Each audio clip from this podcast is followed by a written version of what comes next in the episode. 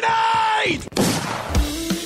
Yes, Vai vencer a partida! É inacreditável o que vem jogando o time da NTZ!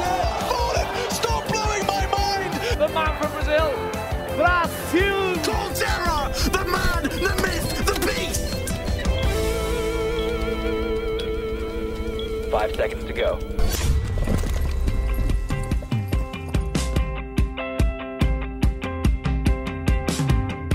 Bom dia, boa tarde, boa noite, fã do Early Game. Entramos agora na 66 edição do podcast de esportes do GE. E hoje eu tô aqui com o Rafael Bianco o Foguete. E aí, PH, e aí, pessoal, tudo bem? Boa tarde, boa noite, bom dia, boa madrugada. É um prazer estar aqui de novo com vocês. E com a nossa colega, repórter e produtora também de esportes da casa, a Júlia Garcia. Eu apareço pouco, mas espero aparecer mais. Obrigadão aí pelo convite, gente. Então hoje a gente vai fazer um resumão do que aconteceu desde o fim de semana nos esportes até as notícias mais importantes dessa semana. E para começar, claro, a gente vai falar de um dos campeonatos mais importantes do Brasil, o CBLOL. Conta um pouquinho pra gente, Foguete, o que, que rolou nesse fim de semana, de mais importante, o que, que você viu de diferente aí nessas duas rodadas do, do Campeonato Brasileiro de League of Legends. Pô, o CBLOL que tá rolando a todo vapor aí, acho que se a gente tem alguma coisa para destacar nesse final de semana, que na verdade é o final de semana de mudança de turno, né? Porque o CBLOL ele tem 18 rodadas, como são 10 times, os times jogam entre si duas vezes. Então cada turno tem 9 rodadas, e aí quando a gente chega nessa semana, a, a rodada do sábado é a última rodada do primeiro turno, e a rodada do domingo é a primeira rodada do segundo turno. E aí a gente teve surpreendentemente a primeira derrota do Flamengo, acho que, que é algo que a gente tem que obrigatoriamente destacar aqui, o Flamengo perdeu para Loud, que vem numa arrancada impressionante, começou o campeonato um pouquinho mal ali, mas venceu os últimos quatro jogos, e inclusive o primeiro jogo do Flamengo ali, que perdeu, mas segue na liderança bem tranquilo o Flamengo, o Flamengo que, cara, se a gente for pensar, eu acho impressionante a capacidade do Flamengo de ir bem, assim, tipo, na fase de grupos do CBLOL, né, desde que o Flamengo subiu para a primeira divisão do CBLOL, é, depois de ganhar o, o circuito desafiante, aí agora no formato de franquias também, tipo, é sempre o bicho papão da fase de grupos. Isso nem sempre se transmite ali para os playoffs, é, porque o Flamengo só conquistou um CBLOL efetivamente. Mas, mas na fase de grupo, o Flamengo ou tá em primeiro e ali ganhando vários jogos, sempre destacando, ou tá sempre na briga ali pelas primeiras posições também. O que acaba sendo muito bom, porque o time consegue aquela primeira semaninha de folga, né? Mas enfim, o Flamengo sofreu a primeira derrota ali pra Loud. E aí, só trazendo os jogos efetivamente, se você não acompanhou, mas é claro que você consegue pegar isso lá no ge.globo barra esportes. É, a Loud ganhou do Flamengo no primeiro jogo, justamente o jogo das 13 horas. Depois a Red Kennedy ganhou da Rensga. A INTZ ganhou da Fúria. A PEN ganhou da Kabum. A PEN que também vem numa campanha bem legal aí nesse segundo split do CBLOL. E a Miners ganhou da Vorax, talvez o outro jogo surpreendente da rodada. A Miners que vinha uma campanha bem fraca, estava com seis derrotas seguidas ali, não tinha ganhado nenhum jogo. Aí ganhou um jogo na semana passada e nesse final de semana ganhou dois jogos, inclusive um da Vorax, que é a segunda colocada. A Vorax, que é uma das fortes candidatas ao título, fez a final do split passado contra a PEN, mas perdeu esse jogo para Miners, que vem uma recuperação interessante. Inclusive ganhou da Fúria no domingo logo depois. E aí, trazendo os jogos do domingo também, a gente teve uma vitória da Loud de novo contra a Red, e aí uma, um jogo, uma vitória da Rensga contra a INTZ. A Vorax voltou a ganhar e, e, ganhou da Kabum. E aí no final a gente teve um clássico ali entre PEN e Flamengo. Foi um jogo absurdamente disputado, bastante interessante. E o Flamengo voltou a ganhar e ganhou da PEN. Mas atualmente a, a zona de classificação do CBLOL está com o Flamengo em primeiro, a Vorax em segundo, junto com a PEN em segundo com sete vitórias. E aí Loud, Red Kennedy e Kabum pegando as outras vagas de classificação, com a Rensga e a NTZ ali na briga. E a Miners e a Fúria um pouquinho depois. É, agora falando de outro campeonato importante que rolou no fim de semana e terminou com a terceira rodada do, do fim de semana, agora na segunda-feira, né, no caso, é a Liga Brasileira de Free Fire, LBFF. A Júlia vai contar um pouquinho pra gente do que rolou nessas três rodadas. Na Liga Brasileira de Free Fire aí dessa semana, semana 4, o Corinthians continuou na liderança, o pessoal assim já tá até na esperança de ver um, um bicampeonato aí do, do time que era do Nobru, né? Mas tá, tá na liderança. E por falar em Nobru, Nobru não jogou nessa semana 4, nas rodadas 10, 11 e 12, porque ele teve os compromissos dele durante a semana, teve. Como a gente sabe, o Nobru faz várias outras coisas além de ser jogador, ele também é CEO do, do fluxo, é influenciador, é, representa várias marcas, então ele teve uma semana muito ocupada, não conseguiu treinar, então não foi escalado para jogar pelo fluxo. E apesar. Posso te interromper rapidinho, só para trazer uma informação sobre isso também, que o Nobru ele foi anunciado hoje como embaixador do TikTok, né? E é o, o primeiro embaixador tipo de games assim do que o TikTok faz no mundo. E, e é o Nobru, então justamente esses compromissos aí até trazer, não sei se é uma crítica, mas uma farpa, será que o Nobru tava fazendo dancinha ao invés de estar tá jogando nesse final de semana? Eu vou te falar que eu acho que ele consegue fazer um pouco de tudo, viu? Ele é bem multifunções. E mas aí tem isso aí do, do TikTok, tem Casas Bahia, tem várias coisas que ele, que ele tá fazendo. E SEO não criticou o, o, o, técnico, aceitou ficar no banco, mas o fluxo foi muito bem, fez três buias aí no, no fim de semana e conseguiu subir um pouquinho na tabela. No domingo chegou ao terceiro ou quarto lugar, se não me engano, terceiro. E aí a, caiu um pouco na segunda e está na sétima colocação.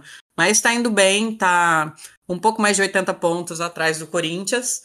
O SS continua na, na vice-liderança e o SS está absurdo esse essa temporada. Assim, a gente vê de número, eles ganham em tudo. É o time que mais fez buia, é, é o time que, que tem é, os jogadores com mais abates. Então, o SS, assim, ao meu ver, é o favorito, apesar do Corinthians estar ali sempre na, na liderança. Mas vamos ver que isso daí, se eu falar, vai, vai dar problema na comunidade. Esse fim de semana também teve a Liquid fazendo o primeiro buia, finalmente. Olha só, o tanto de rodada que passou, todos os times tinham feito, só faltava a Liquid. Finalmente conseguiram. E lembrando que eles são os primeiros campeões da, L, da LBFF, né? Venceram a primeira etapa em março do ano passado. E teve também a Liquid fazendo o milésimo abate na história do campeonato e a Fúria também chegando a essa marca. A Loud já tinha chegado nessa marca aí semana passada, mas agora temos três times atingindo o milésimo abate. Então na LBFF tá Corinthians líder, SS em segundo lugar, Loud em terceiro, Vivo Cage em quarto. E aí vamos conferir o resto da tabela lá no nosso site. Outros destaques que, que eu também tiro da, da LBFF, que particularmente me surpreenderam muito é, são as atuações da Nitrox Top 10 e da Tinko da Solid, né, que vieram da, da Série B da, da Liga Brasileira de Free Fire. Eles estrearam assim na, na, na Elite com um pé direito. A Tinko da Solid é em quinto, a Nitrox já, já chegou a figurar também ali no top 5, agora está em décimo primeiro, mas estão ali na briga para chegarem à final, faltam só seis rodadas, né, para terminar essa fase de classificação e ter realmente a, a grande final com os 12 primeiros colocados. Então acho que, que vale ficar de olho aí na, na Série B até desse ano, que, o, que a Player One, a plataforma de esporte da Globo, transmite lá no YouTube, porque os times estão surpreendendo, estão chegando bem fortes aqui. Enquanto isso, né, lá na parte de baixo da tabela, God e Team One estão lutando ali contra o rebaixamento e, surpreendentemente, a PEN e a Team Liquid também ali na, na beirinha da, do Z2, né?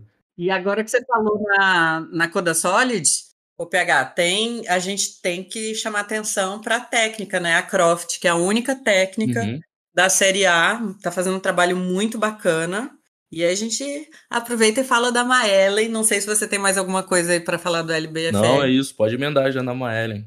É, como... uma semana aí de, de RH. É, como a Croft é a única técnica, tem a Maellen, que é a única jogadora, né, da liga. E a Maellen chamou a atenção com os pics que ela fez. Foi muito bacana lá na, no Instagram dela, na segunda-feira. Ela pegou e soltou uma caixinha assim, gente, se eu mandasse um pix para vocês, o que, que vocês gostariam de, de ganhar? O que, que vocês fariam com essa grana? E aí teve gente que falou, ah, eu pagaria meu aluguel. É, 300 reais o meu aluguel, se eu não me engano. Ela fez o pix de 300 reais, ajudou lá o, a pessoa a pagar o aluguel, ajudou o outro a arrumar a bicicleta, é, ajudou um a comprar picolé para revender, para conseguir comprar aparelho para streamar. Aí teve gente que pediu lanche. É, e teve um caso curioso que a pessoa pediu dinheiro para o transporte para uma entrevista de emprego no dia seguinte. Ela passou o dinheiro e não é que a pessoa conseguiu a vaga. Eu achei muito legal. A gente conversou com, com essa menina, Giovana Amador. É, foi o primeiro emprego dela e teve o dedinho aí da Maellen nesse primeiro emprego. Ela falou que com os 20 reais que ela recebeu, ela botou a gasolina no carro e foi para entrevista lá numa rede de postos de serviço. Conseguiu e vai começar aí nos próximos dias. E se não fosse a Maellen, ela disse que ia ter que pedir dinheiro emprestado para a sogra. Então, e pagar de volta, tá? Para a sogra. que bom que ela não vai ter essa preocupação aí com a Maellen. Achei muito bacana.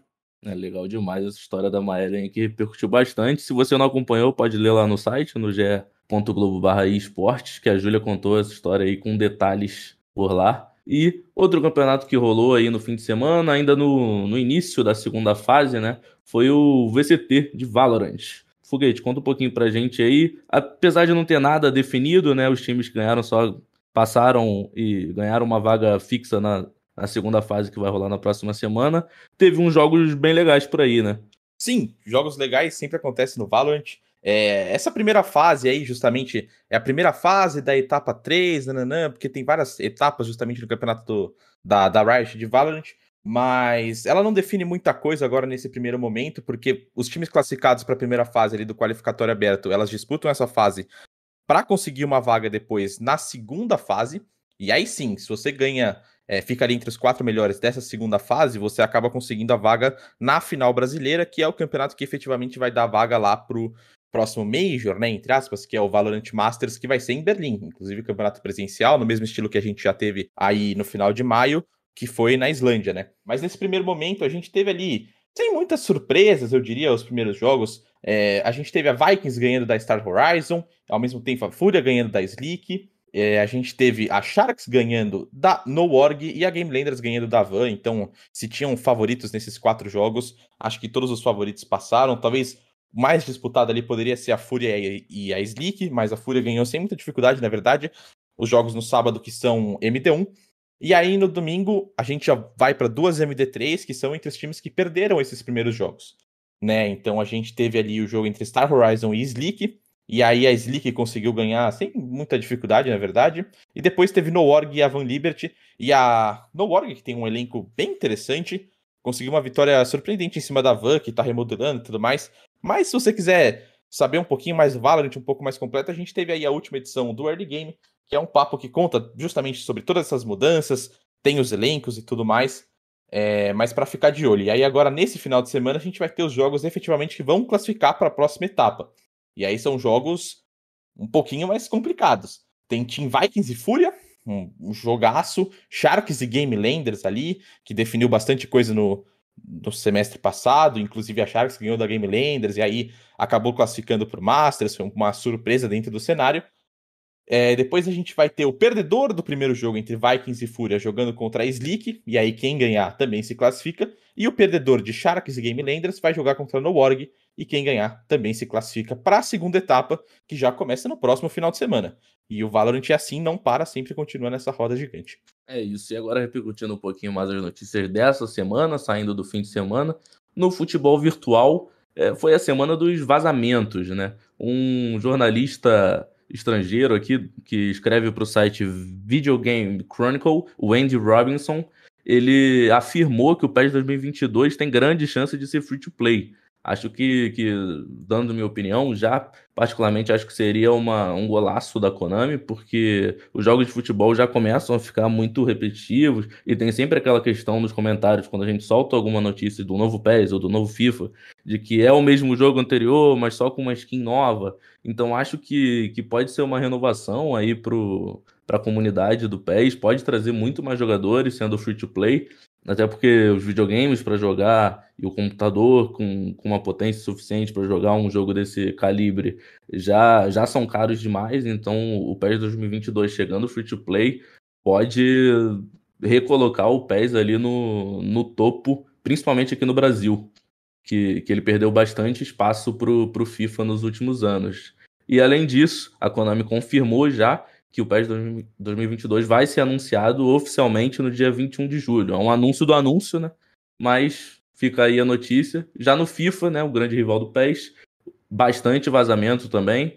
É, há um tempinho atrás vazou né, as imagens e o menu e os gráficos do beta fechado, que aí normalmente faz com jornalistas e influenciadores.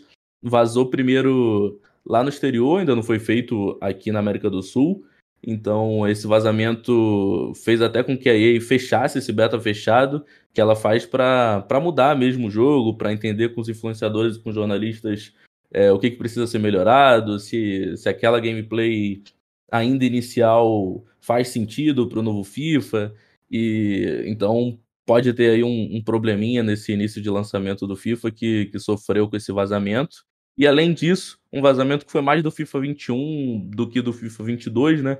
Uns data miners que, que investigam o código do jogo no, no computador encontraram uma lista de novos icons, novos jogadores lendários para o jogo. Entre eles tem o lateral Cafu, né? Capitão da seleção, cap capitão do Penta do Brasil em 2002.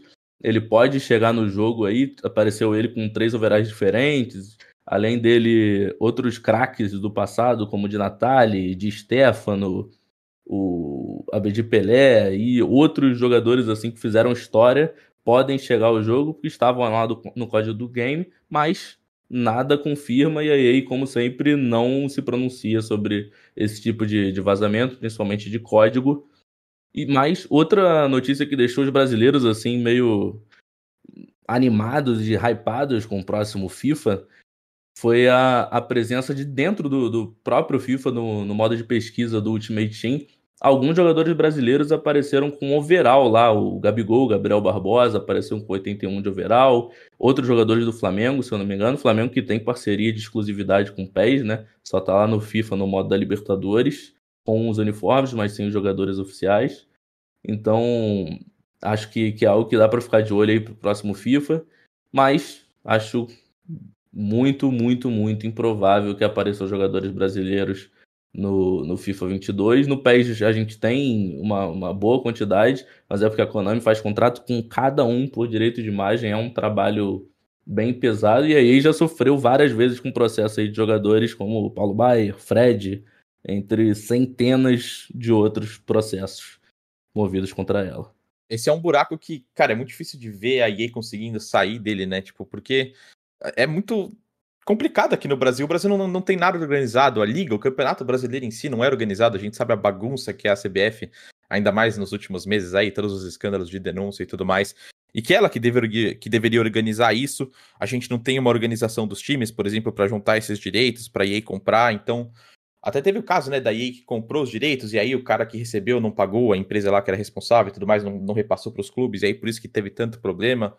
E, e, acho muito difícil a gente ter uma solução para isso, tipo, num futuro próximo, enquanto os times em si não perceberem a importância de ter essa divulgação dentro dos videogames, né? E, e não conseguir. e não se organizarem para isso. Mas só voltando no papo que, que você falou do, da possibilidade do PS ser gratuito, é, é impressionante como, tipo, acho que já passou da hora, isso já é uma conversa antiga, mas como que isso não aconteceu até hoje, né? Tipo, é, é uma tendência impressionante do mercado ali que se fortaleceu, vai, com Fortnite, com o COD Warzone, que são Battle Royales, é, jogos em estilo um pouquinho diferente, mas que funcionam absurdamente bem no modelo free-to-play e um modelo que conseguia muito bem ser implementado em um jogo de futebol virtual, porque você tem ali o jogo em si, o core do jogo, a jogabilidade e tudo mais, que é algo que a partir do momento que você chega em uma jogabilidade, uma jogabilidade ideal, não tem por que você ficar mexendo. Que é até uma crítica muito na questão do FIFA, por exemplo, que ah, no FIFA 16, FIFA 17 era uma jogabilidade legal, aí vai passando de FIFA, eles inventam uma coisa, acabam piorando o jogo. E aí, se você tem uma jogabilidade legal em um jogo de futebol, não tem por que ficar mudando muito isso, né? A questão é justamente atualizar, porque você tem mudanças nos elencos, nos times, na, nos uniformes e tudo mais. É, e aí você vai melhorando o gráfico. E aí, se quiser cobrar por esse jogo uma vez, não sei o que lá, mas ir atualizando. É, e você consegue monetizar isso de uma forma impressionante com cosméticos, por exemplo. O FIFA nem se fala no Ultimate Team, mas, mas de outros jeitos, né? Acho que, tipo, deixar o jogo de graça não seria um problema em questão de monetização para esses jogos. Não. Olha o Free Fire, por exemplo, né? Um Exato. de graça que a galera gasta muita grana comprando lá os dimas. Exato. E só que você botando ali 200, 300 reais no jogo acaba afastando muita gente que, pô, pensando aqui, trazendo no exemplo do Brasil, onde o PES ainda é muito forte, O pessoal não tem condição de pagar isso todo ano no jogo. Não, não tem como, é impensável. E você acaba afastando esse público, no, o, o, cara do jogo. E às vezes, pô, se o cara tá jogando, pode ser que ele não gastou os 300 reais, mas de vez em quando ele vai conseguir gastar uns 20 ali, que é um dinheiro que sobrou. E, e, e se acaba afastando esse público do jogo, né? Acho que já passou da hora disso acontecer. Concordo. Aí, citando esse lucro que gera aí no Ultimate Team, por exemplo, a EA teve 8,4 bilhões de reais em 2020 só com o Ultimate Team. Então, assim, é um dinheiro que, que já é absurdo e não precisa, não precisa vender o jogo para ter isso. Acho que eles receberiam, receberiam até muito mais caso, caso o jogo fosse free to play. E não tem nenhum modo, né? O máximo que eles fazem é colocar na, na EA Play, que também é paga, né? Isso quando colocam, né? Tipo, o jogo uhum. lança em setembro ali e acaba chegando na EA Play só lá vida, pra março, é. maio. É, o pessoal não tem mais interesse. Exatamente. É difícil. E só antes de continuar, talvez trazendo um outro jogo aí que o pessoal pode se perguntar, ah, como é que tá a situação do CSGO atualmente aí? E aí no final de semana a gente teve a resolução da DreamHack Open, que tinha alguns times brasileiros disputando, a gente tinha a Godsent, tinha a PEN e tinha o Plano, é, e o plano acabou chegando para a final, foi até algo que a gente acabou discutindo um pouquinho antes também. Mas o plano chegou na final e acabou perdendo para Extra Salt, na verdade. A final foi em MD3 e a Extra Salt ganhou por 3 a 0 até com uma certa tranquilidade. Mas tinha bastante expectativa aí dessa primeira final do plano, como é que eles estão chegando. É uma line formada que tem muita mídia em cima. Mas acabou perdendo aí essa primeira final, apesar de já conseguir ali uma relevância importante dentro do cenário, né? Ganhando de alguns outros times que, que, que já estão lá na, na, América do Norte há um tempinho. E aí, agora nessa semana, a gente tem o começo da IEM Cologne, a Cologne, que é a catedral do CSGO. É, já foi, inclusive, Major, né? Um dos Majors que a SK Gaming ganhou. E, e olha, até... eu vou te falar, na dois anos, que foi a última LAN que teve lá, né? No, no última LAN de Cologne, eu fui lá cobrir e, cara, que lugar surreal. A vibe lá é diferente. Eu achei mais incrível do que o Major em Berlim. Nossa, lá realmente é, é um lugar que, que exala o CS. É surreal. E dá até vontade, né? Saudade de campeonatos presenciais. Os jogadores estão estão vivendo isso agora. A gente aqui da imprensa ainda não, ainda mais no Brasil. Mas dos times brasileiros que a gente tem lá, a gente teve a MBR, que já foi eliminado durante a semana. A BR estava na fase de, de play-in, junto com a Team One, os dois já foram eliminados. Acabar, a MBR acabou perdendo da, da Renegades ali, depois de perder o primeiro jogo para a Spirit e foi eliminada. E a Team One perdeu da OG no primeiro jogo e depois também perdeu da Sprout e os dois deixaram a competição.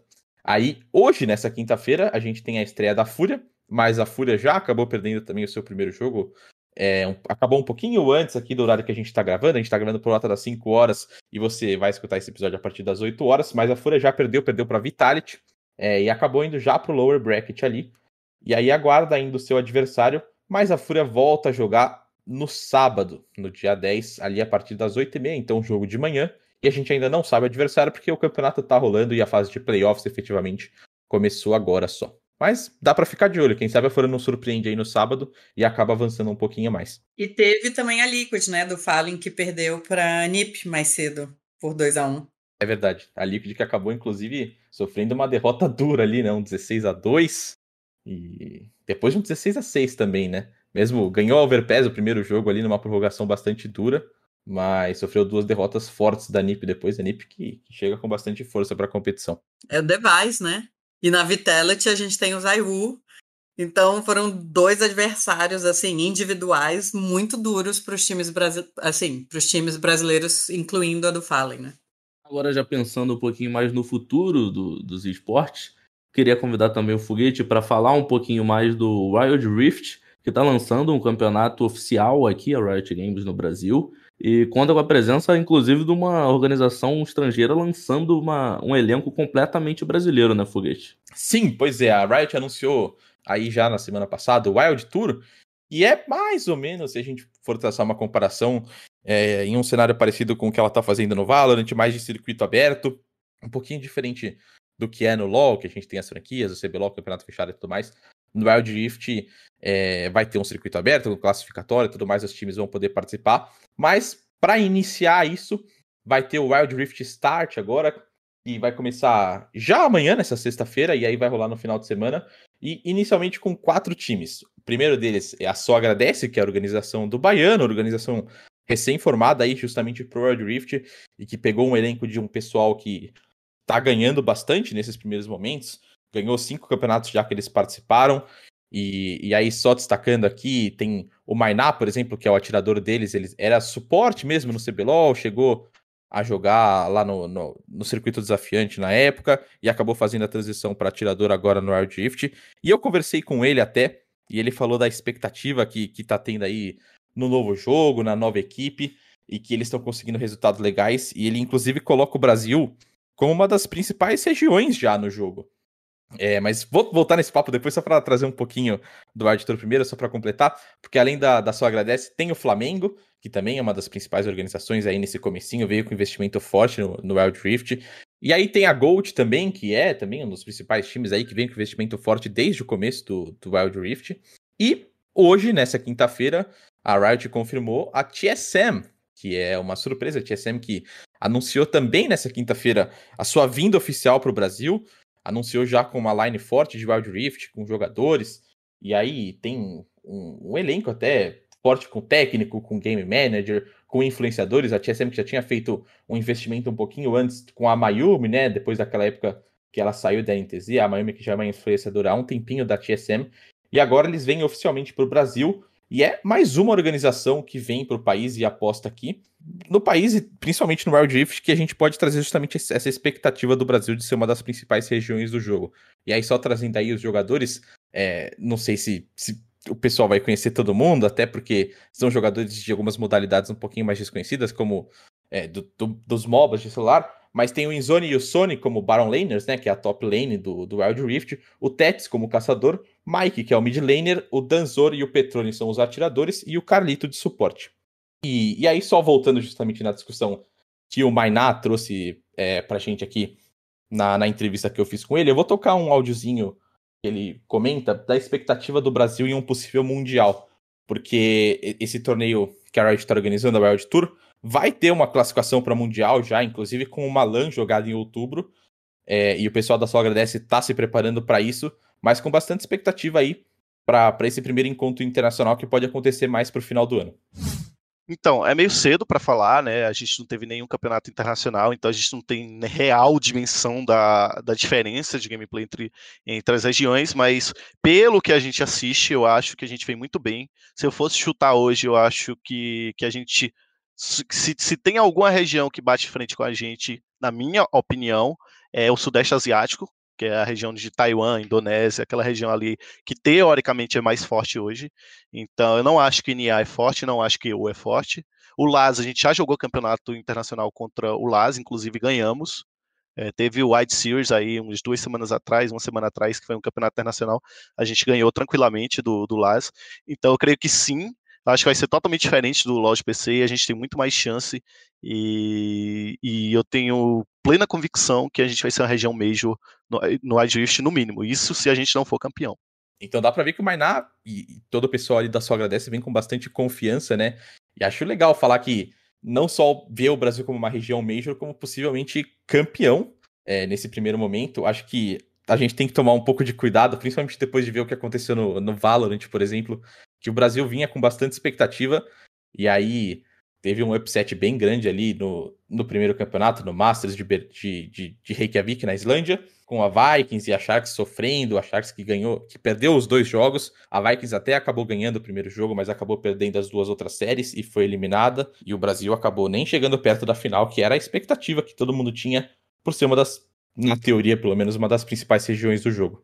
E o que, que vocês acham? Será que o Brasil vem com com tanta força assim, tipo, no, no Wild Rift, por ser um jogo de celular, por ter essa comunidade forte de celular aqui no Brasil, talvez até trazendo um paralelo com o Free Fire?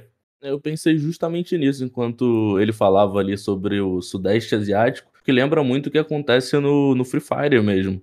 Tanto que no, no último Mundial de Free Fire, o time que foi campeão foi a Phoenix Force da Tailândia, né? A final que foi realizada lá em Singapura. Então, acho que pode ter esse paralelo aí com Free Fire. Não sei se nos jogos mobile os brasileiros brilham mais, né? Acho que provavelmente eu concordo com ele. para mim, eu vejo o Brasil em jogos mobile muito forte, assim. É... Mas, como ele também disse, como você bem ressaltou, a gente só vai saber quando enfrentar mesmo um, um time lá de fora, quando tiver um campeonato internacional, intercontinental aí, nem que seja um amistoso, alguma coisa para descobrir como é que tá o Brasil nesse, nesse meta do Wild Rift, né? E eu quero até ver mais mulheres nessas competições mobile, né? Porque saiu a pesquisa do Pesquisa Game Brasil e a gente vê que a maioria uh, dos jogadores no celular são. Então, torço para que isso aconteça. Aproveitando aí o que vocês estão falando também de campeonatos internacionais, tipo Wild Rift e Free Fire, eu queria falar da Liga NFA, que a gente não foge muito, mas a gente vai ter o primeiro torneio internacional deles. Posso falar sobre isso? Vamos nessa. Claro. Vamos lá. É, eu conversei, inclusive, com o pessoal da, da Liga NFA, perguntando se eles tinham algum, alguma intenção de fazer um Mundial como do Free Fire, eles falaram que está no projeto deles sim. Nesse primeiro momento, a Liga das Américas, que vai ter nesse sábado e nesse domingo, às seis da tarde, é, só tem, só tem entre aspas, né? Tem os times Latam, né, da, da América do Sul e os, time, e os times brasileiros. São cinco times Latam e os outros sete são brasileiros. E eu achei assim, no play-in que teve no fim de semana passado, domínio total dos BR, só um time é, peruano que passou, que foi muito bem, inclusive, estava ali sempre nos top 4. Agora, os outros times que vão participar dessa competição no fim de semana, olha, tô otimista que vai sair Brasil. Uh, na, B, na B4, né, Bastardos pro emulador, eles têm o Lucy, é, que foi o MVP dessa season da Liga NFA, apesar de não ter tido o troféu, foi o MVP. E quem sabe aí ele não vai tirar, aliás, tirar a coroa não, mas vai ganhar uma coroa que o Baca, o Bach, heptacampeão da Liga NFA, e não tem ainda. E se ele continuar sem time, pode ser que não tenha.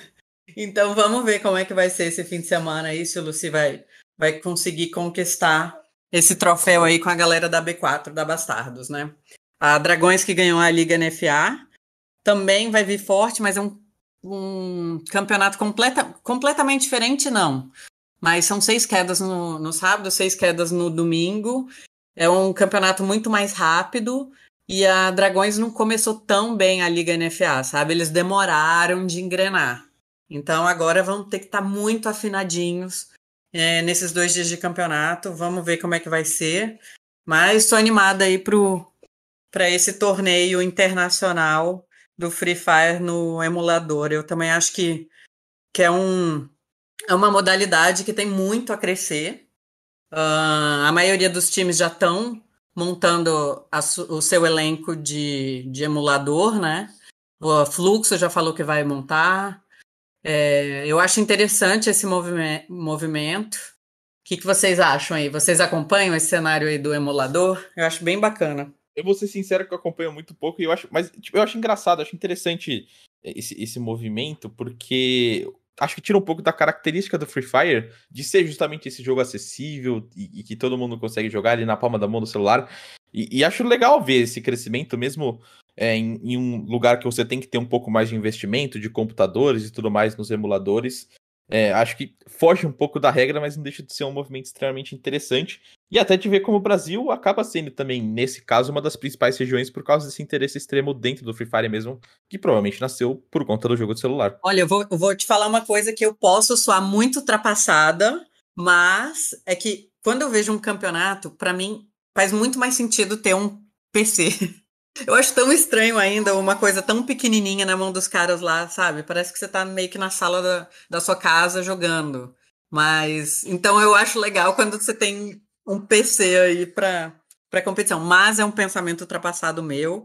Já vou me adequar a isso e, e é, tipo, se você for pensar profissionalmente, é, vendo, talvez a questão de periférico, por exemplo, onde que o jogo tem mais potencial para você atingir o seu ápice é, é, no celular, com o dedo ali, onde você tem, na teoria, uma possibilidade muito menor de controle e, e que você consegue mexer muito menos, ou em um mouse que você consegue ter toda essa precisão e tudo mais. É óbvio que também pode entrar nesse, nesse papo ultrapassado, mas competitivamente, se você for ver onde que você tem essa possibilidade de precisão, de, de, de levar ao máximo é, o competitivo, eu acho que de fato o computador é esse esse cenário mais ideal para um mundo competitivo, né? Mas o, o que não tira nenhum mérito do, do, jogo acontecer no celular e da competição acontecer por lá também. E outra coisa, assim, até que me faz lembrar é o Fortnite, né? Também.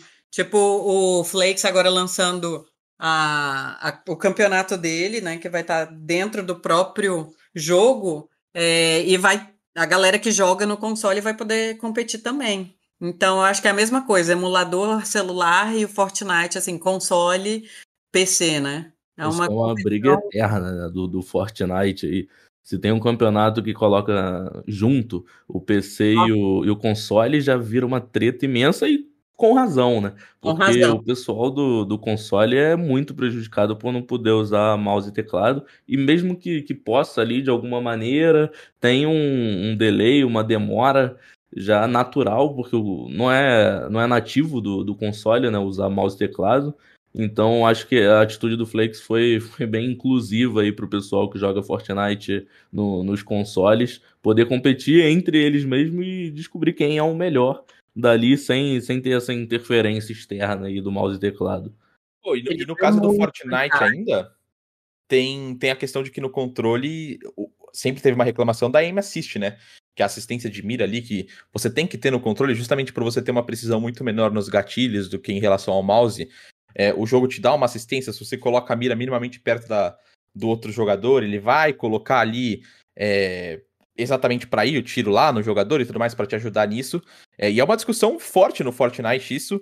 E, e, na verdade o pessoal que joga no PC acaba reclamando de que a assistência de mira no controle é muito forte, mas acho que se você for colocar no papel um cara que tem a precisão no mouse e um cara que tá no controle, é, o do mouse acaba sendo muito mais preciso, mas ele tem uma vantagem extremamente forte na questão da construção dentro do Fortnite, né? Que, que é um dos principais fatores do jogo.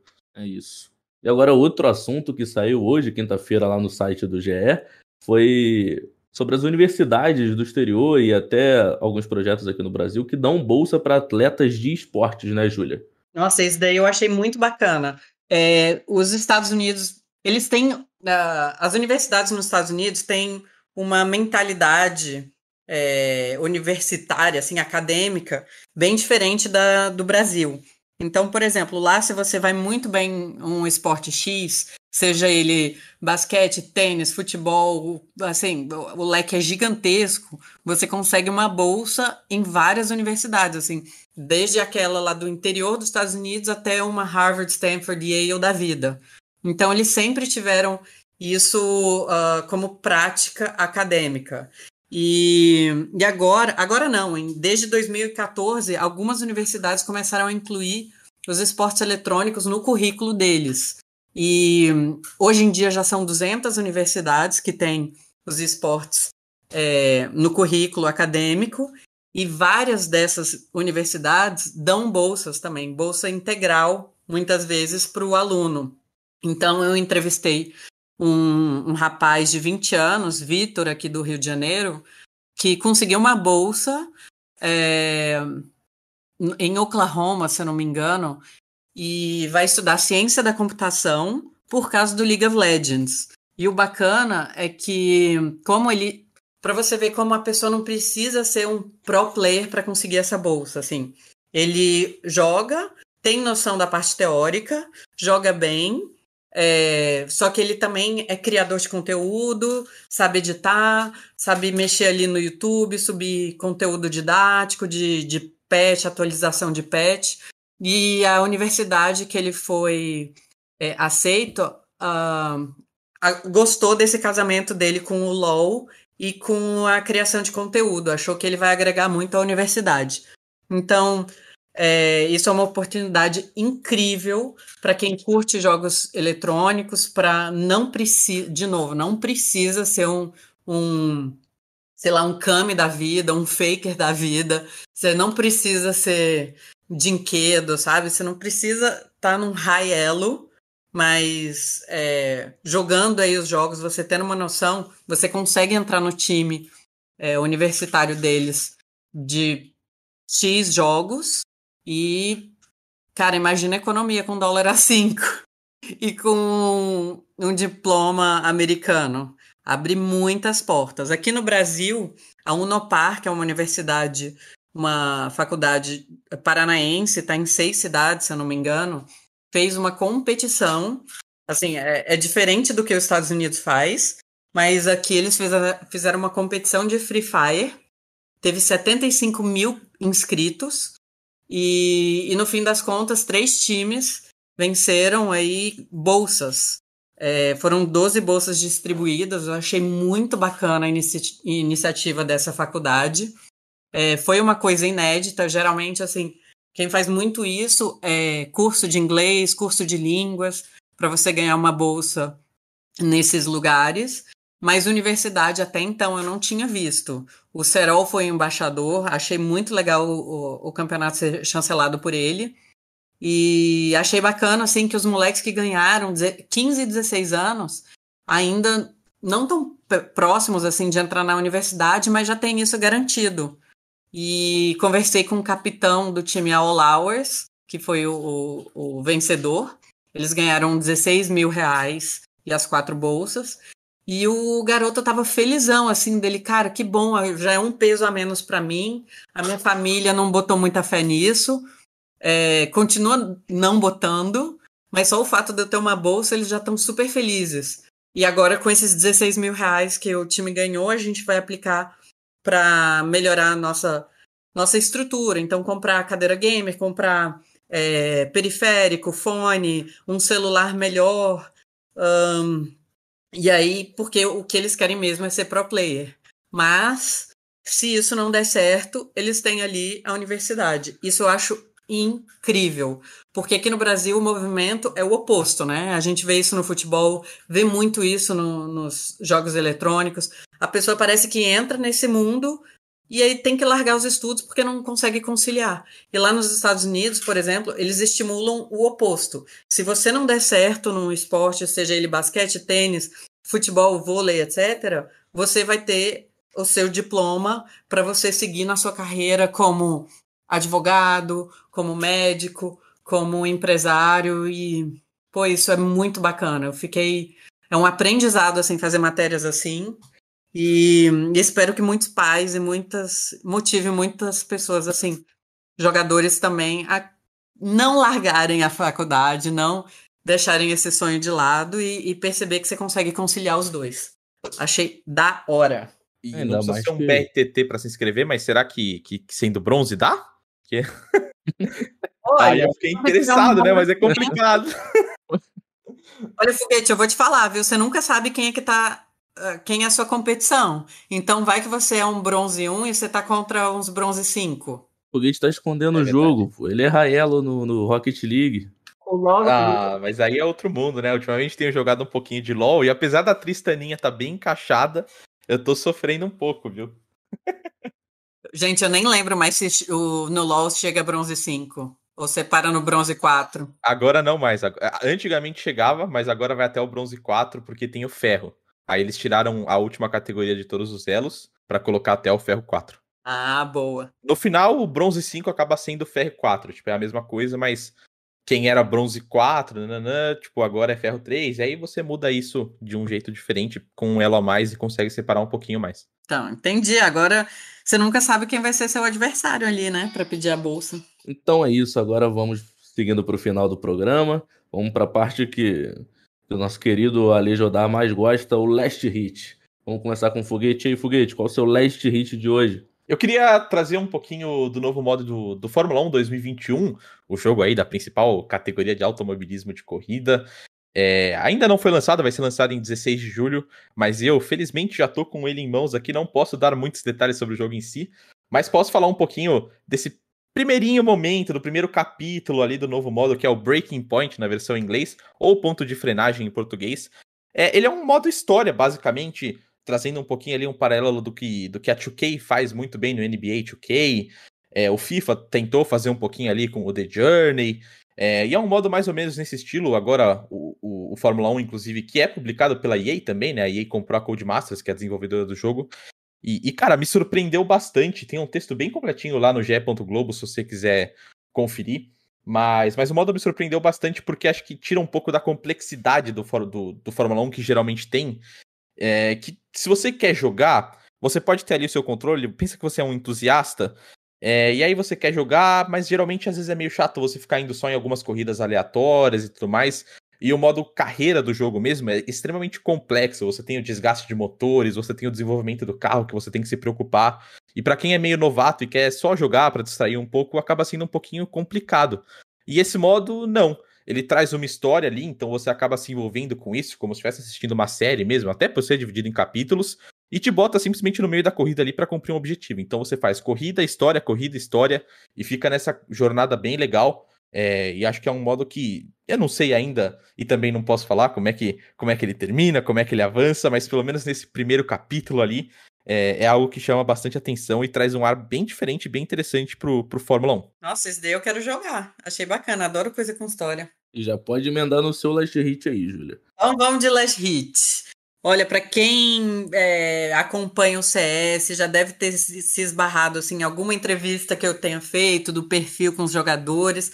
E agora a gente vai navegar nos mares do Free Fire. Já fizemos com a Maellen, tem outras pessoas assim, com Nobru, com Serol, mas tem um universo de histórias interessantes para a gente explorar. E eu queria a ajuda de vocês para saber quem vocês gostariam de conhecer melhor, assim, fora do jogo, fora de uma LBFF, fora de uma Liga NFA, quem vocês querem ouvir a história de vida e, e conhecer melhor. Eu, eu já jogo aqui logo que eu tô doida para conversar com o God, né, da, da God Unidas, o fundador, que é, é como se fosse o precursor das strings de Free Fire. É, então, essa daí seria a minha ideia, e quem puder sugestões, ficaria muito agradecida no meu Twitter Garcia Júlia ou no meu Instagram Júlia Nunes Garcia. Vai ser uma alegria muito grande poder compartilhar com vocês essas histórias desses jogadores, desses influenciadores do Free Fire. E o meu last hit dessa semana vai ser chamando uma transmissão da semana que vem, que a gente vai ter a final do Looking for a Streamer, o reality show de PES 2021 que passa na Sport TV e no YouTube da Player One.